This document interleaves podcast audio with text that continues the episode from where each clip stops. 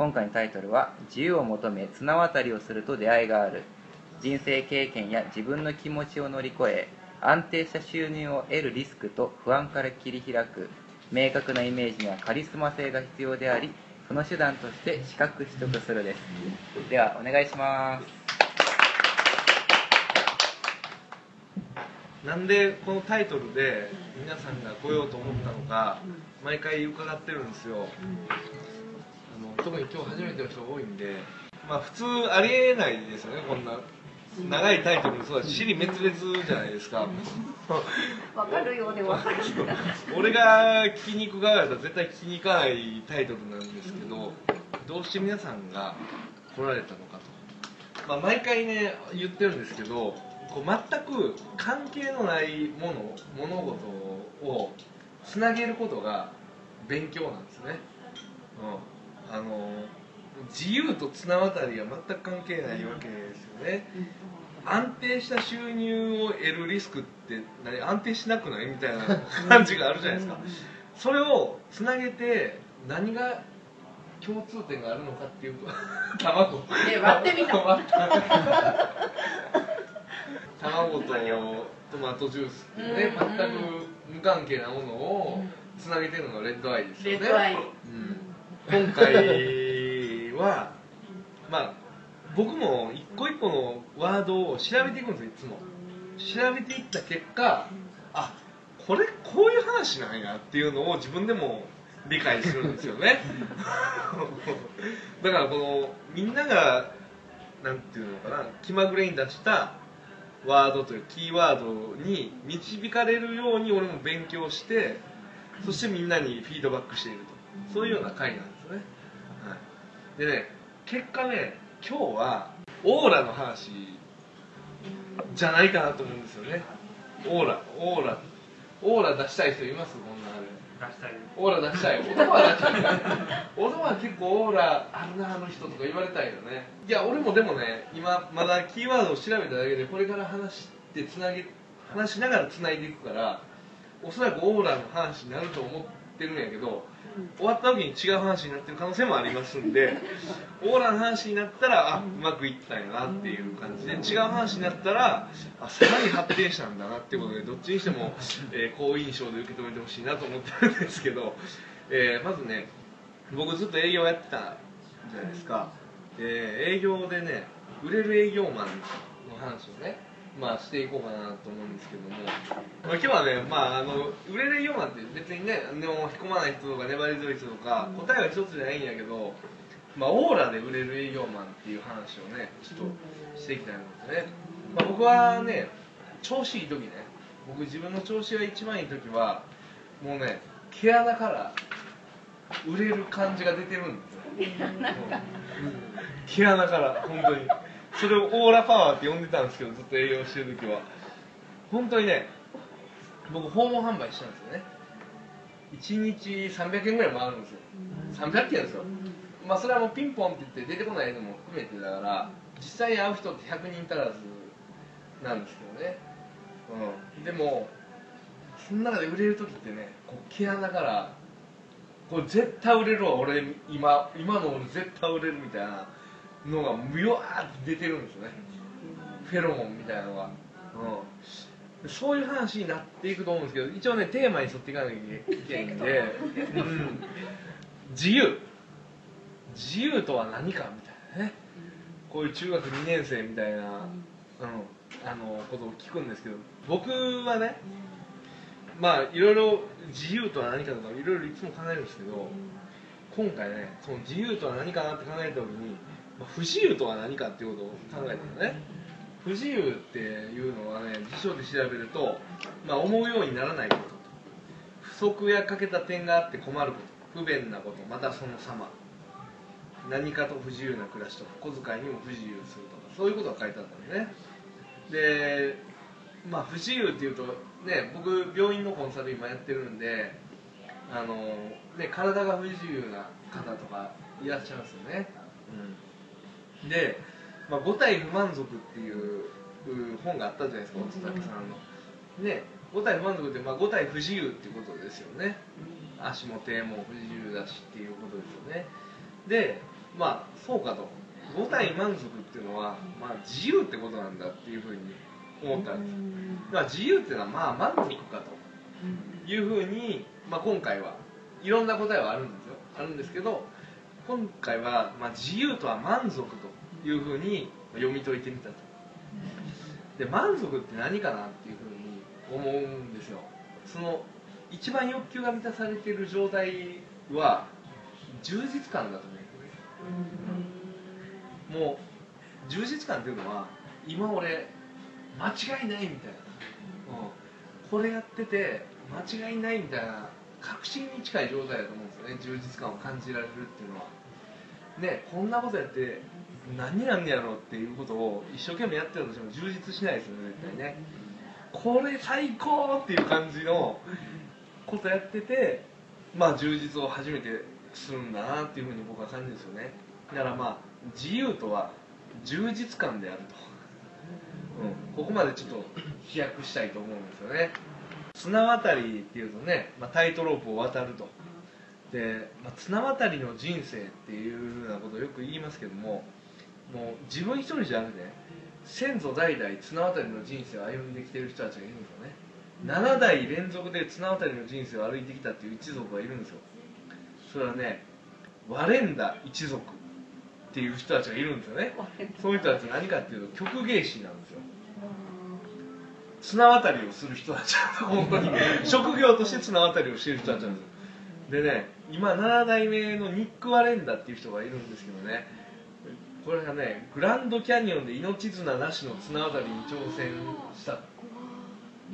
見ました？見ました見ました。俺これ綱渡り調べて初めて知ったんですけど今年の7月ぐらい。なんですか？7代目なんですうん7代前から綱渡りしてるんですよ。グラングランドキャニオンは今回彼が初めてなんですけどねで、まあ、世界中の多くの視聴者が生中継でその様子を見守ったと。であのー綱の高さは約457メートルですよ。457メートルですよ。ニックもこれほどの高さに挑戦するのは初めてだと。でもうこの人たちネットとかなしなんですあの命綱もなし。安全装置一切なしでやるんですよね。でこれまでニックがあの挑戦してきた記録はねえー、とまず1回目は 100m あごめん100フィート。だから 30m 30m の高さで2回目は121フィート 37m なんですよ。3回目は250フィート 76m でここで121フィートから250フィートまで倍ぐらい伸ばしてるんですけどこれは相当すごいですよね。その後260フィート 79m に伸ばしてたんですけど今回何を血迷ったか1500フィート。もう79メートルから457メートルまで高さ上げてるんですよね、まあ、やることはね綱の上歩くだけなんですけどね。457メートルですからね。それを400メートル渡ると。400メートルやで。すごいですよね。でこのあのニコラス・ニック・ワレンダさん。まあニコラスやからニック・ワレンダなのかなこの人は1979年1月24日生まれ。なんで僕より1個下なんですよね、うん、で7つのギネス世界記録を保持。で空飛ぶワレンダー家と呼ばれる綱渡りファミリーの7代目なんでね。で世界的に名高い綱渡り芸人カール・ワレンダさんのひ孫なんですよ。知らんけど。そういう人がいるんですよね。でワレンダー一家伝統の安全ネットなしでの綱渡りを受け継いでると。もう7代前からあの安全ネットなしでやってるんですね。で、えー7代にわたる曲芸師で祖父のカールさんは1920年にサーカス団フレインフライング・ワレンダを創設した。ワレンダさんもその伝統を受け継ぎ2歳の頃から綱渡りをしてきた。でしかもそのフライング・ワレンダを作った祖父のカールさんはニックさんが生まれる10ヶ月前だからニックさんがもうちょうど身ごもった頃ですよね。綱渡りに失敗して落下し命を落としてるんですよね。で死んでん実際自分のじいちゃんとか綱渡りでね、うん、それでもやるんですよね。でねそのすっごい昔のワレンダ家のあの写真があったんですよ。こんなすごいことやってるみたいな。あの綱渡りのね。それはねあのみんな想像してくださいね。目閉じて想像してほしいんですけど、えーまあ綱がすごい高いところに張ってあるんですよ。で美女がね両手を広げて立ってるんです。でその美女の下に男性がいて綱渡りの棒を持って立ってるんです。つまり美女はその男性の肩に乗ってるんです、うん、で綱渡りの棒を持って立っている男性は椅子の上に立ってるんですよ。でその椅子の椅子はなんかこう棒みたいなものの上に乗っかってるんですよね。普通の椅子が。のこの椅子のなんていうのかな。股のちょうど真ん中のところがその棒みたいなところに乗っかってるんですよ。でその、えー棒はね前後5メートルぐらいなんですけどその前後5メートルの先端と後端前の前と後ろの端っこが、えー男性の肩に乗ってるんです。それぞれの男性の肩に。でその前後の男性は自転車に乗ってる。んですよ自転車に乗っててハンドル持たずになんかこう曲芸用の棒みたいなのあるじゃないですか。あれを持ってるんですね。でその自転車がロープを渡ってる。だからもう逆に言うとロープの上に自転車2台、うん。その自転車2台の前後の間を肩を棒で繋いでてその上に椅子が乗っててその上に男が乗っててその上に美女が乗ってると。そういう状態で綱渡りをしてるような一家なんですそれはかなり昔の写真なんですよ、うん、で、えーその後そのそれ4人で綱渡りしてますよね、えー7人での綱渡りっていうのを成功しててその後に。どういう状況なんかもう想像つかへんけど、うん。えーその後ですねニックの代になったら8人ピラミッドでの綱渡りに成功と。もう全く状況が分からないんだよ8人ピラミッドで綱渡りしてるってどういうことよ。ね。だから8人ピラミッドだからし一番下4人ですよね。その上に3人。2人。うん？そうするとあ8人超えてるわ。だから3人。2人。1人とかかな。そうそうそれで6人か。あと2人はなんかどこで何何してるのか分からんけどなんか8人でピラミッドを作って綱渡りに成功してるんですよね。全く文章だけでは状態が分からないようなことをこのワレンダ一家っていうのはやってるんですよ、うん、でえっとそういうワレンダさんもねこのなんていうのかなグランドキャニオンっていうのは余裕しゃくしゃくで渡ってるわけじゃなくて、まあ、結構辛いんですよ。強風とか吹いてるしね。で VTR とか見てても2回ぐらいしゃがんでるんですよロープの上で強風が吹いて神様この風をやませてくださいみたいな。こんな挑戦させてくれてありがとうございますこの風をややませてくださいとか言いながらしゃがんだりとか2回ぐらいしてるんで最後タッタッタッタって早足で駆け降りるような感じで渡りきってましたけども、まあ、4分の3の地点に来るまではもう疲れを感じるんだと、うん、でそこからアドネアドレナリンが全開になったと振り返る妻のエレンディラさんはやっと息ができると安堵した様子だと。だからこれ毎回成功するわけじゃないっていうのがすごいとこなんですよね、うん。でまああのーレポーターがね聞いたわけです。このワレンダさんに。今回の挑戦で注目すべき点を教えてください。周りに何もない場所でかなりの距離を歩かなくてはいけないから刺激的な挑戦になると思う。グランドキャニオン特有の他のファクターといえば風かな谷間を吹き抜ける独特の風の流れがあるんだ。まあどの挑戦もユニークだよ。そして俺はその固有の特徴を楽しみ敬意を払う。独りよがりにならずしっかりと集中することが大切。って言った後に俺がここを読んでぶっ飛んだけど実は他にもトルコの大陸分水嶺コンチネンタルディバイドでのスタントの準備も進めているところなんだってまだ渡渡ってから進めろよっていう感じででももう進めてるんですよね。綱渡り中は本当に一歩一歩足元をずっと見てるんですこの人は。足元を見ながらもう集中してるんですよね。でも片やあの足元を見ながらコツコツ 400m を渡りきるという反面それが終わったらトルコの大大陸分水嶺どういうとこなのかを調べたけど画像とか一切出てこないぐらいのあのマイナーなところなんですけどね。そこにえー挑戦するということをもう決めてると。もうすごい先を見てるんですよ。400m 渡ったもうはるか先を見てるわけですよね、うん、でそのえー、なんていうかな。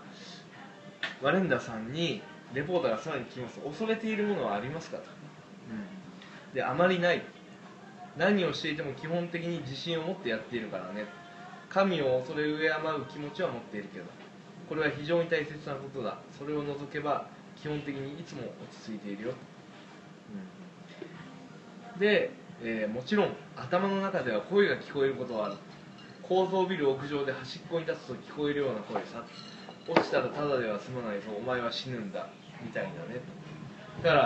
まあ、そういうビビりながらやってるわけなんですよね、うん、落ちたらただでは済まんと。俺は死ぬかもしれんって思いながらやってるんですよ。でこの声っていうのは人生経験から聞こえてくると思うんですね。このワレンダさんの、まあ、おじいちゃんは当然ね、えー自分が今渡るグランドキャニオンよりはるかに低いところから落ちて死んでるわけですよね、うん、で、えー僕たちっていうのはさまざまなことを経験しますよね。人生経験でいうと。で経験にはまあ3種類あるなと、えー一つはね頭の経験。これはまあ言語化言葉にできたり可視化見えるようにできたりあされていて、まあ、ある程度整理された状態で記憶されてる。例えば、まあ、名言とかね Facebook 見てたらやたら名言ばっか並んでるけど名言とか、まあ、日記とかですね。あと読書感想文とかあと仕事の手順フローとかそういうのはまあ頭の経験として、まあ、自分たちには記憶されてる。でもう一つ体の経験っていうのがありますよね。これは必ずしもあの言葉になったり見えるようにはなってないけれどもそれでも完全に忘れてしまうことはないと、うん、体で覚えてるってやつですよね、まあ、自転車の乗り方であるとか職人の技術とかね。うん。そしてまあ3つ目心の経験っていうのがある、うん、これはあの言葉にするにも見えるようにするにももう限界があると。で大部分は、まあ、あの記憶してる自分自身ですら認知できてないもんかなと思うんですよね。これはまあイメージ印象であるとかまたフラッシュバック僕よくフラッシュバックするんですけどあの自分がね悔いが残ってる場面とかもう何回もフラッシュバックしてね苦しむんですよね。まあそういう、えー経験っていうところから、まあ、さっきのね落ちたらただでは済まないぞお前は死ぬんだっていうね。あの落ちたことは絶対ないはずなのに落ちたらただでは済まないっていうことを知ってるわけじゃないですか。それはね起こってないことも経験してるんですよね。うん。脳がね。で自分が死んだことないのに死ぬんだって。で死んだことないから死ぬのが怖いかどうかもわからないのに死ぬことは怖いことになってるじゃないですか。だからこれ経験したことないのに経験してるんですよね。うん。でまあこういう時にね自分の気持ちを乗り越えるためにどうするのかと。バレンダさんは、まあ、こう語っていますね、まあ、それはみんな一緒だと思うよと。そういう声が聞こえるのはね。それはみんな一緒だと思うよ。俺だって例外じゃない。人間として自然な反応だよね。俺はその声をリスペクトの気持ちだと考えるようにしてる。うん。心臓がバクバクするのは体がリスクに対して払っている敬意の表れなんだね、うん、体がリスクに対してリスペクトしてると、うん、だから死ぬとかいうことに対してリスペクトしてるからドキドキしてるんだと、うん、いうふうに、えー考えるようにしてると、まあ、つまり綱渡りっていうのはですねリスクに対して払う敬意、うん、で出会いね。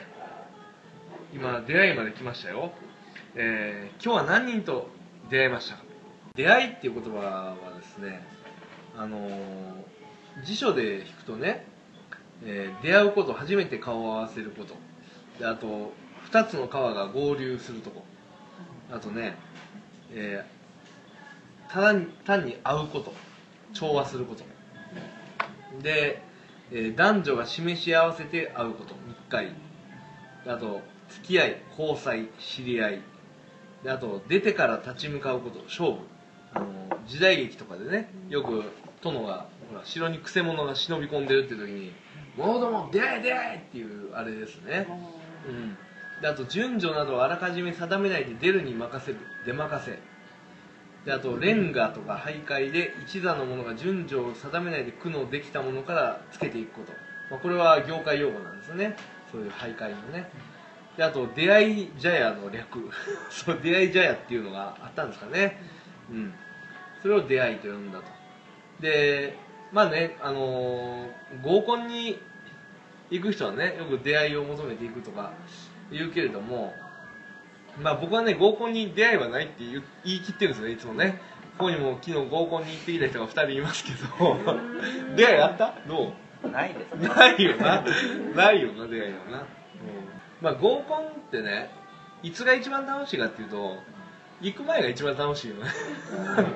行っちゃうとねもう楽しくないよね。行く前一番テンション高い。うん。そっからだんだんテンションが下がっていきますよねでまあ何に出会いに行くのかっていうことが、まあ、すごく大事だなと僕は思っていて、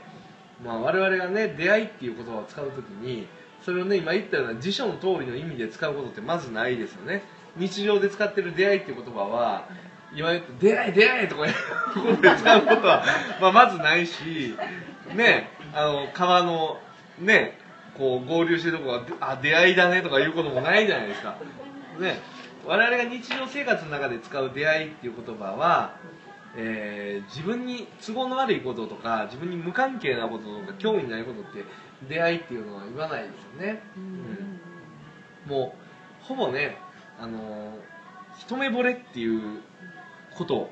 に近い状態で使用されてるんじゃないかなと僕は思うんですね。このこの洋服と出会ったとかね。このこの男の子と出会ったとか、そうだねえー、といいものを見つけただけでは、まあ、出会いとは言わないんじゃないかと僕は思うんですよ。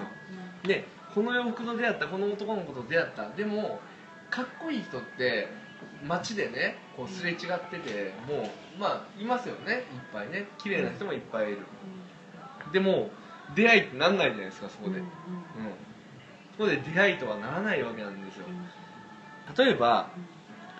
実際にね自分がなんか財布かなんかハンカチでも何でもいいけど落としてそれ拾ってくれたと。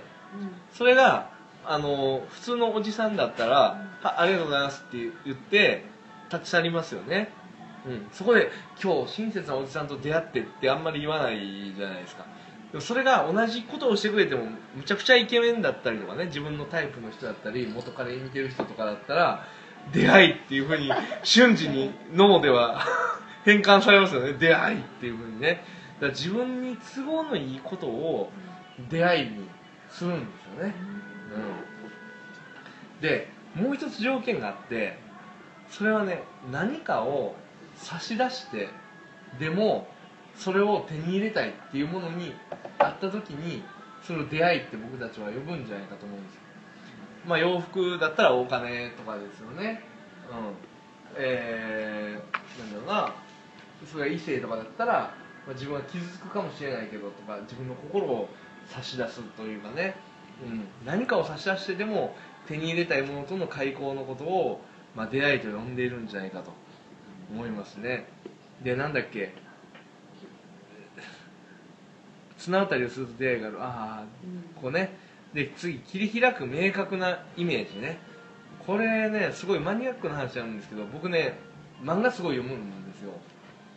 漫画めっちゃ読んでて、えーこれまで多分ね4万冊ぐらい読んでます。4万冊ですよ。頭おかしいですよね。あのね漫画4万冊を読んだ僕があの世界で一番面白いと思う漫画があるんですよ。これ何回読んでも面白いんですよね。何回読んでも。もう何十回読んでも面白いって感じで読める漫画があるんです。それはね三宅蘭城っていうね人が書いた「ペット」っていう漫画なんですね、うん、この三宅蘭城っていう人は女の人なんですけど女の人が書いた漫画っぽくないんですよ。全然、うん、でペットってどういう漫画かっていうと超能力者の物語なんですで超能力者はどういうふうに、えー超能力を発揮するかっていうのね。あのなんか物を浮かせたり爆発させたりとかそんなできないんですよ、うん、あの空飛んだりとかもできない。そういう X メンみたいな感じじゃなくてねあの人の記憶を改ざんできる。んです、うん、例えばこういう場所にいて僕があの発言した内容とかを書き換えることができる。頭の中を。でねそれどういうふうにやるかっていうとそれぞれねイメージっていう力を持ってるんですよ。そのあのある人は自分が水みたいっていうイメージを持ってるんですよね。である人は自分は風っていうイメージを持ってるんですある人は自分が金魚っていうイメージを持ってるんですよ。ある人はどこでもドアを出せるんですよ。で例えばドア出せる人だったらドアガチャって開けたらその人の記憶の中に入っていける、うん、で記憶の中に入っていってその人の記憶の中の人物に乗り移ったりとかしてこういうふうに言ったところをこういうふうに変えたりとか。できるねであこれだとつつまわなくなるからもうちょっと遡ってあそこの記憶も変えとこうとかそういうことができる、うん、だからなんていうビデオを編集するみたいに人の記憶を変えれると、うん、そういう漫画なんですね。これはもうぜひ読んでほしいんですけどそのあのイメージっていうのを力を使ってね人の記憶を変えていくんですけどそのイメージを使って人の記憶を変えるときに注意しなきゃいけないことは一つだけあるんです。それは人の記憶には山と谷っていうのがあると。これがね俺はすごい興味深いところで何回読んでも山と谷っていうのをすごいずっと考えてしまうんでね。で山と谷って何かっていうと山っていうのは最高の記憶。最良の記憶。もう自分の中で一番美しい記憶。それで谷っていうのはその逆。自分の最低な記憶。最悪な記憶。で、えー、もう思い出したくないようなもうずっとトラウマになってるような記憶。それが2つある。もういっちゃいい記憶といっちゃ悪い記憶が2つあるんですよ。でそのどっちかを辻褄合わなくすれば、えー、人間は人格を崩壊してしまう。その漫画の中ではね。例えばお父さんに肩車してもらってで「お前は本当に最高の息子だよ」って言ってもらったのが人生最良の記憶になってる人がいるんですよね、うん、そういう人はもう40何歳とかで社会的地位もあるんですけどそのお父さんに肩車してもらってそう言ってもらったのが人生最良の記憶になってるっていう人がいるんです。その時にそのお父さんの中に自分がイメージ使って入っていってお前みたいなやつは息子じゃないっていうふうに言う言うんですよね。そうすると自分の記憶がおかしくなるんですよ。自分の一番いいはずの記憶がこんなはずじゃなかったってなってその他の記憶も曖昧になっちゃって人格が崩壊するという設定なの。だからその光と影っていうか一番いいところと一番悪いところがあってそれが基準になって他の記憶が整理されていくというか形成されていくっていうような話なんですよね。でそれはあくまで漫画の中の設定なんだけれども僕はすごい深く納得してるんですよ。ね僕の谷と山もあれとこれやなみたいな風に思ってるんですよね。うん。すごいショックだったこととかもう覚えてるんですよね。僕がすごい生きてきた今でも一番ショックなのは保育園に僕は預けられたんですけどその初めて保育園に預けられた日にまあ初めてできた友達とこう砂場で遊んでたん。だそうすると向こうの方に人だかりができてて僕のイメージっていうかあの記憶の中では20人ぐらい人がいるんだけど実際には、まあ、子供の記憶だから67人とかもっといくと3人ぐらいだったかもしれないんですよね。でそこへタッタッタッタって走っていってその人が囲んでる真ん中に落ちてるもんがあったらそれを囲んで人が集まってたんだよね。その落ちてるものは何かっていうと蜂だった蜂が死にかけてるのがなんかなんけどブブーって言いながらもうブブーって言ってたかどうかも定かではないですよね。俺の中では言ってるんですけどね。蜂がいた。でそれをみんな見てたんですよ。蜂はっつって。今思えばね蜂1匹落ちてるのにそんな人だかりができるわけないから、まあ、そんな3人ぐらいだったのかなとか思うんですけどね。先生と子供が2人ぐらいかいたんかな。で僕はずっとその蜂を見てたんですけどね。僕はねその蜂を踏み潰したんですよどうして踏み潰したかっていうと危ないと思ったんだよね、うん、でみんなが刺されたら危ないと思って怖いけど勇気を出し踏み潰したんですよその次の瞬間にもうすごいどよめくんですよね周りがね。もうザーザーザーってなってこいつ何や？ってうわこいつ気持ち悪いとか言ってその日から僕保育園でいじめられるんです毎日保育園にね途中から入ってるからみんな赤ちゃんの頃から預けられてる人とかで、まあ、僕なんか3歳から4歳ぐらいから入ってますんで今いじめられるんですよね途中から入っていたってことで。であのその蜂を潰したことによって僕はいじめられ始める。それが僕の人生最悪の記憶なんですよね。今思えばねそんなクソガキとかね幼稚園教諭のババアとかが何を言おうが俺には関係ないって思えるんですけどその時は僕はもうめちゃくちゃショックだったんですね。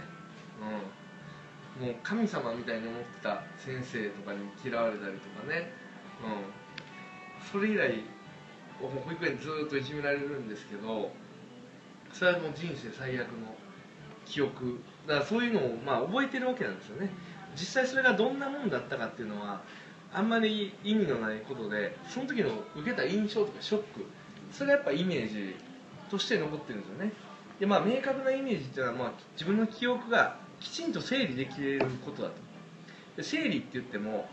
何ていうんですかね。こうあれはこういう記憶でこれはこういう記憶でっていう感じじゃなくて何ていうか色分けされてるっていうかもしくは人によっては匂いとか味かもしれないけど人によっては感触かもしれないですよね。痛い記憶は痛いところへ、えー、甘い記憶は甘いところへとかね。そういうふうに整理されてる。何が好きで何が嫌いか。何が嬉しくて何が辛いかっていうことが、まあ、分かってるっていうことだと思うんですよね、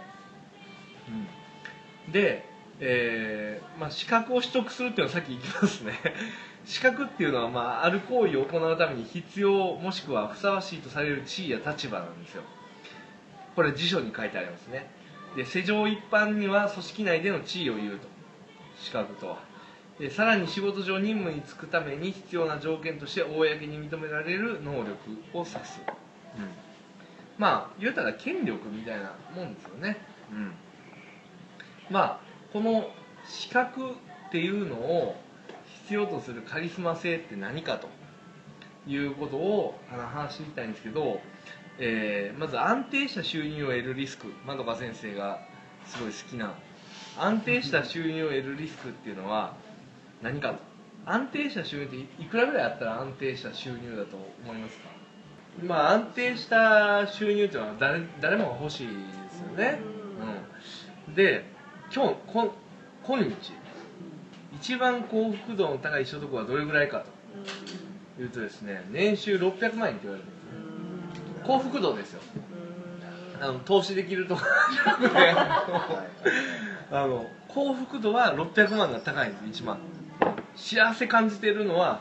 いろんな人にアンケートを取った結果600万が一番高かったでね2000万円以上にいっちゃった人っていうのは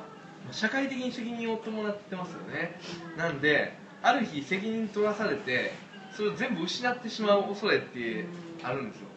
だからまさに高いところで綱渡りしてるような状態でもう高いけどもリスクも高いと。でまたあの生活の燃費が高くなるんですよね、うん、生活水準高くなっちゃってあのなんていうんですかね。この家維持できへんとか、うん、あのこの学校通わせられへんとかね、うん、そういうふうになってくると。これ実際ね2000万円以上に行った人に僕は直接聞いたんですけど一番やっぱ600万の時幸せだったと。4000万ぐらいになった時ふと気づけば奥さんがすごいいろんなもんで水準を上げてて車とかね家とか子供の学校とかめっちゃすごいとこ行っててふと思えばもうそこから下げられへんっていうふうになっててこれ今俺会社ね責任取って辞任せなあかんとかなったらどうなんのみたいな感じでまあ収入は高かったけど幸福度は低かったと。ハラハラしてたと。まあ、600万ぐらいの時はやっぱ一番幸せだったかなっていうふうにその人もまあ言ってたんですよね、うん、まあ、要は生活の燃費が高くなる、うん。でこれね燃費ってことを考えるとリスクを伴う燃費っていうのはね生活水準だけじゃないなと僕は思うんですよね。で興味結構多いっていう人はプライドの燃費が高いですよ、うん、プライド水準が高いのもかなりリスクなんですよ、うん、要は実力に見合ってないプライドを持ってる人、うん、実力に見合ってないプライドを持ってる人はかなりリスク高いなって僕思うんですよね。自分はプライド高いわけじゃないですか。でプライドって何かっていうと周りから傷つけられますよねプライドってね、うん、だから周りも同じように思っといてくれへんと傷つきますよね自分のプライドより周りが自分を低く見てたらそれだけで傷つくじゃない、うん、でも周りは実力で判断してるじゃない？ああの人のプライドこんぐらいからこんぐらいの扱いしようってやってくれないですよね、うん、絶対実力で自分のことを扱ってくるからあの自信というものを持ってたりとか、えー、なんていうの実際の力っていうのを持ってないと、まあ、プライドを賄えないんですよね。まあ早い話自信がないのにプライドを高くしてしまうと満足できないと。あの自由は満足ですからね。満足できない。常に不安な状態でいることになりますよと。で、まあ、不安っていうのもね今日のキーワードに入ってるんですけども不安を主症状とする神経症を不安神経症と言います。不安神経症という病気が世の中にはあるんですよね、うん、で僕は実はこれだったんですよね。自分自身が。うん。あのー不安は漠然とした恐れの感情で誰でも経験するものですがはっきりした理由がないのに不安が起こりあるいは理由があってもそれと不釣り合いに強く不安が起こりいつまでも続くのが病的な不安です。不安神経症ではこの病的な不安がさまざまな身体症状を伴って現れますで僕ねあの不安神経症やった時はまず朝起きれなかったんですよね、うん、で夜眠れなかったんですよ。朝ねどういうふうに起きなかったかもう朝目覚めるじゃないですか。で会社行かな準備せなって思うんやけどでももうちょっと寝れるとか思うんですね。5分あったら準備できるからって思って5分前にまた目が覚めるんですよ。目覚ましもかけてなくても自動的にそんぐらいの時間に目覚めるんですで5分あったらと思うねんけどもう最悪準備せず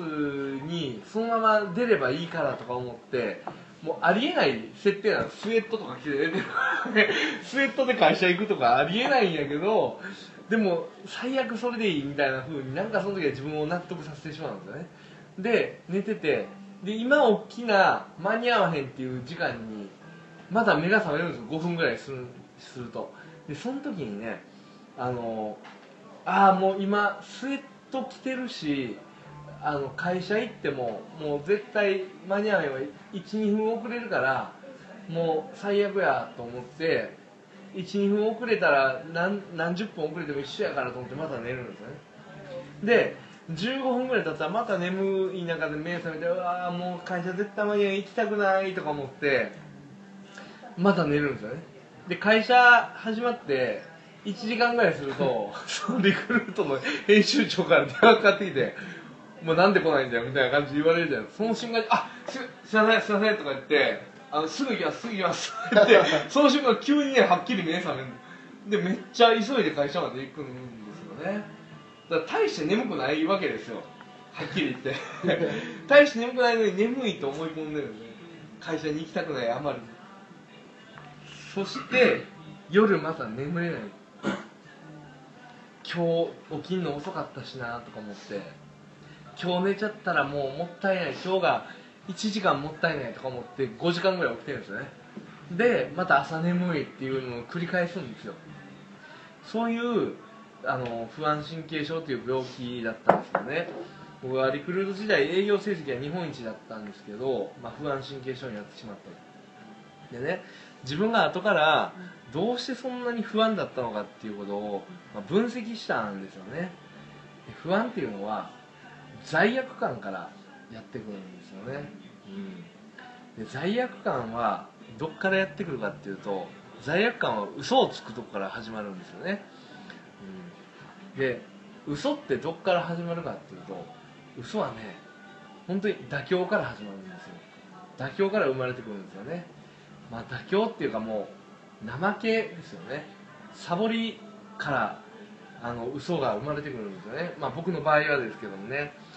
でまあいっかとかね。とりあえずこうしとこうとか。なんとなくこうかなとか。面倒くさかったからこうしとこうとか。そういうふうに適当なことをやってるうちにね。例えば、えー僕はホットペッパーの営業でしたからどっかの店長に会った時に「すごいですね」とかね「素晴らしいですよ。行きます。絶対行きますよ」とか「絶対できますし俺やりますから」とかね。めっちゃ適当に言っちゃうんですよね、うん、もうとにかくナンバーワンっていう期待に応えなきゃいけない、うん、もう会社からも期待されてるし店長からも期待されてるしもう本当にそこから逃れられないというかもうナンバーワンでないといけないっていうふうに思っていてね。でまあめっちゃ適当にやってたんですよねそういう時にねやっぱ自分に対する不信感ね。自分が適当にやってるのは自分が一番分かってるわけじゃないですか。自分に対する不信感とか嫌悪感っていうものが募っていったんですよね、うん、まあナンバーワンっていう期待に応えるためというなんていうか正当な理由みたいなのあったけどもまあ自分にとってねナンバーワンであり続けたいっていうのは分不相応なプライドだったんですよね、うん、そのナンバーワンであり続けようって思うのはそういう努力とかが苦もなくできる人が思うことなんですよね、うん、僕は努力するための努力が必要だったんでまあ自分の力には見合ってないプライドをその時は持ってたんですよね。でもそういうプライドが自分にとって都合の悪い言葉を吐かせなかったし都合の悪い状況っていうのを認めさせなかったと、まあ、その結果嘘をつきまくってですね、えー、罪悪感に苛まれるというようななってたんですよね、まあ、嘘つきは泥棒の始まりってよく言いますよね、うん、ちっちゃい頃よく言われたけども嘘っていうのはもう盗みなんですよ、うん、盗んでるんですよね。嘘をつくっていうのは。真実を盗んでるんですよ。自分がたどり着けなかったまた自分が努力しなかった真実を盗んでくるっていうのが嘘つきなんですよね。これ本当にもう自分の体験からもうめちゃくちゃ苦しいのでもう嘘つくぐらいならあのプライドを下げた方が お得だと思いますよね、うん、で何やっけ清水さんの好きな、ね、カリスマね。カリスマ性ね、うん。カリスマ性をねウィキペディアで調べるとね預言者呪術師英雄などに見られる超自然的または常人を超える資質この資質を持つ者による支配をドイツの社会学者マックス・ウェーバーはカリスマ的支配と呼び支配の三類型の一つとした。で、まあ、カリスマっていうのはまあなんかその人にね漂ってるオーラというか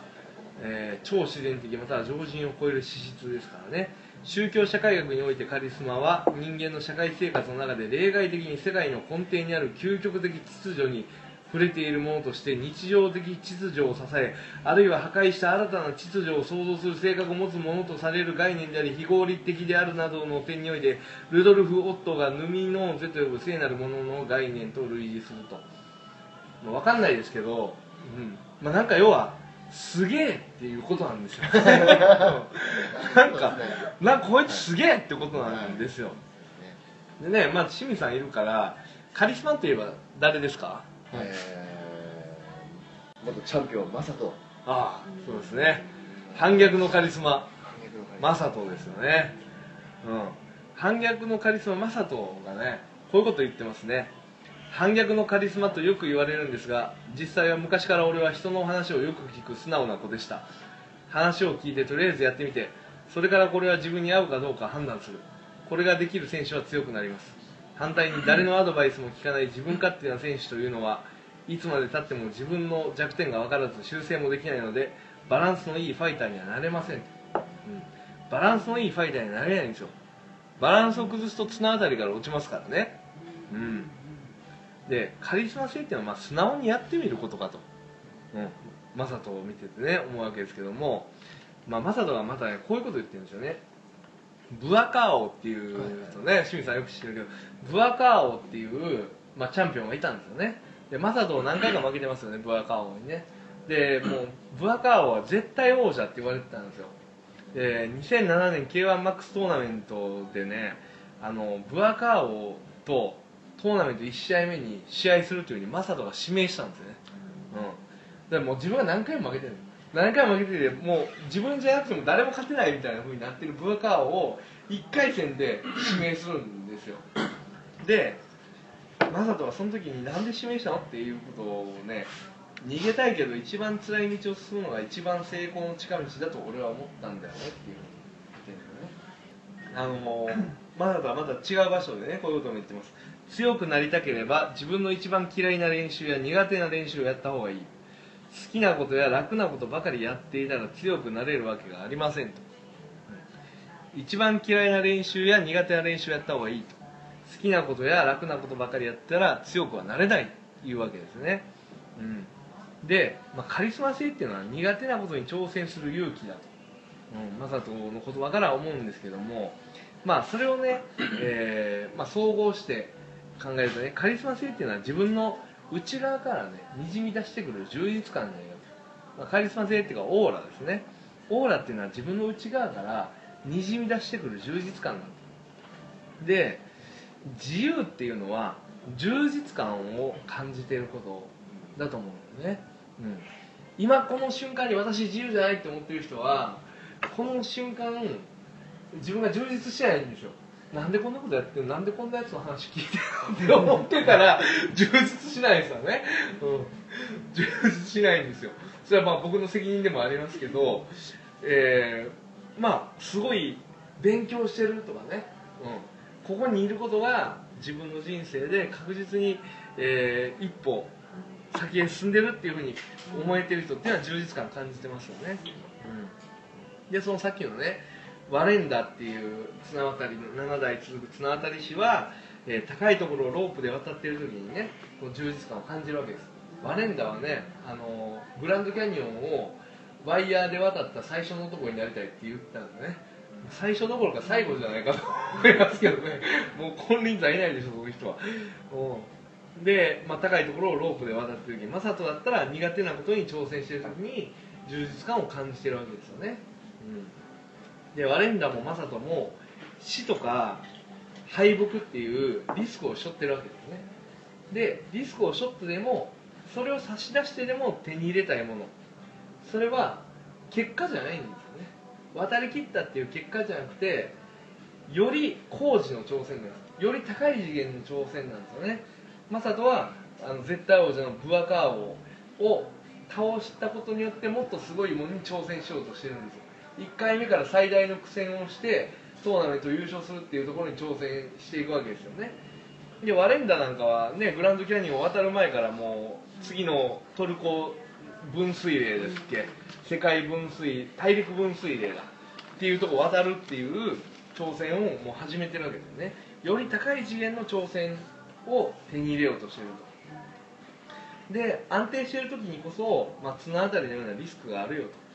ね、年収2000万4000万ってやってる人はまさに綱渡りしてるわけですよね。孫正義とかねめっちゃ金持ってるけどめちゃくちゃ綱渡りですよ。人は、うん、でね何兆円とかいう貯金あるけどもあの人の生活水準と性格からとあとプライドからいくと何兆円あってもすぐに賄えなくなると思うんですよね。うん。だからやっぱり 俺俺らね何兆円とかあったら10代後ぐらいまでいけるって感じやけどやっぱあれだけのプライドとねあれだけのなんていうのセルフイメージとか生活水準とか持ってる人だと何兆円やろうがすぐ使いますよね。また周りの人も使わせる人が揃ってますからね。自分一人で使うんじゃないですからね。うん。まあ要はあのそういう綱渡りをしてるわけですよね。で不安を持ってる時それを克服するためのエネルギーっていうのは僕は溜まっていくと思うんですよ。不安やなって思ってる気持ちっていつか爆発するじゃないですか。それが不幸な形で爆発する人もいますよね。でもすごくそうなんていうのかな。前に向かってっていうか自分が状況を打開していくためにあの不安のエネルギーを燃やせる人っていると思うんです。でその人って何かっていうとねさっきワレンダが言ってた不安リスクに対して敬意を払える人なのね。リスクっていうものに対して尊敬の念を払ってあまあ緊張もするし努力もできると、うん、緊張してないとやっぱ努力しないですもんね人ってね。でやっぱそこにはこれってすごいことだなっていうリスペクトがないと絶対緊張もできないんですよ。なんとなくぼんやりピンチとか頭の中で叫んでるけど全然緊張感ないやつっているじゃないですか、ね、そういう人ってリスペクトがやっぱないんだなっていうのはすごく見てて思うんですけどね。うん。あのー不安から来るエネルギーをきちんと燃焼させるために、まあ明確なイメージ、まあ、いいこと悪いこと。やりたいことやりたくないこと。私はこれが好きだ嫌いだなんでこれをやりたくないんだっていうのを、まあ、明確にしてる必要があるんですよね。でこの明確っていうのは明確なイメージでいいんですよ。明確な理由でなくていいんですよね。明確な理由っていうのは理由にできることって言語化できることだけじゃないですか。さっき言ったあのね3つの記憶の中で、えっと心の記憶っていうのは言語化できないんですよね、うん、言語化できたとしてもほんの一部なんですよ。その言語の枠に収まれるのは、うん、だから明確な理由でなくていいから明確なイメージで切り開いていく人にカリスマ性ね。内からにじみ出す充実感とかオーラっていうのが備わっていきます、うん、で僕の経験から言うとそういうオーラを、えー自分が出してる時って自分にももう見えるぐらい出てるしあのー感じるんですよね。もう向こうを包み込んでる感じがあるんですよ。すごい、うん、でそれがあのーなんて言うんだろうな。自分が一番自由になれる状態じゃないかなっていうふうに思いますね。というわけで、えー自由を求め綱渡りをすると出会いがある。人生経験や自分の気持ちを乗り越え安定した収入を得るリスクと不安から切り開く明確なイメージにはカリスマ性が必要でありその手段として資格取得する。というお話でした。どうもありがとうございました